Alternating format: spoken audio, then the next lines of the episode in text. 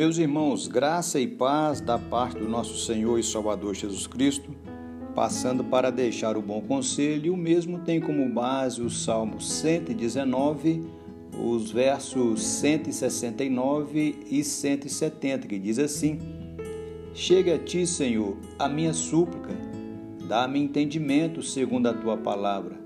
Chega a minha petição à tua presença, livra-me segundo a tua palavra.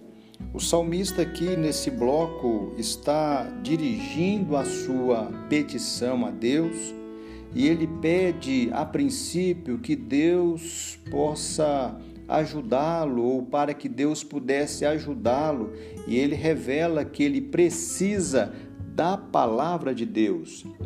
Não importa há quanto tempo caminhamos com o Senhor, Nunca somos maduros demais para deixar de precisar da palavra de Deus.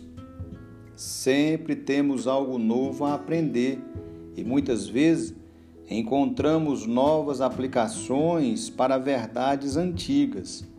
Os cristãos que se gabam de conhecer a Bíblia de capa a capa estão apenas mostrando quão pouco sabem sobre a palavra de Deus pois passaremos a eternidade aprendendo de Sua palavra.